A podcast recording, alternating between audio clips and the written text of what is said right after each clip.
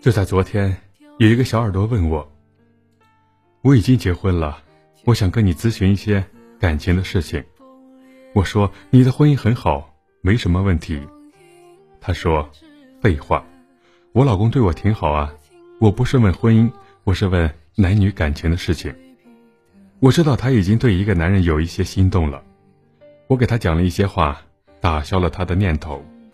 许多男人不喜欢聊天，不喜欢八卦，大部分男人天生讨厌这种事情。一个女人结婚了，如果男人很有耐心的和你聊天，每天早安、午安、晚安，问你吃了没，说天冷多穿点请你吃个饭。当然，你不耐烦的时候，他就陪你聊聊天当你被欺负的时候，他就很好的开导你，那就说明他只是想跟你发生点男女关系，和爱情无关，和感情无关，和友情无关，只是泡妞的手段而已。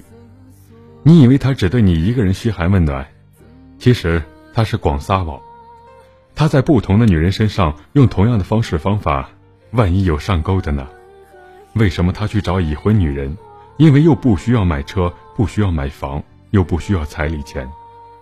我看到很多已婚女人，她们婚姻倒霉的时候，就是被这样的男人趁虚而入。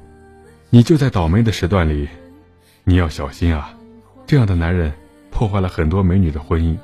这种恋情被女人的老公知道后，女人离婚了，而男情人提起裤子就跑了，什么都不会给。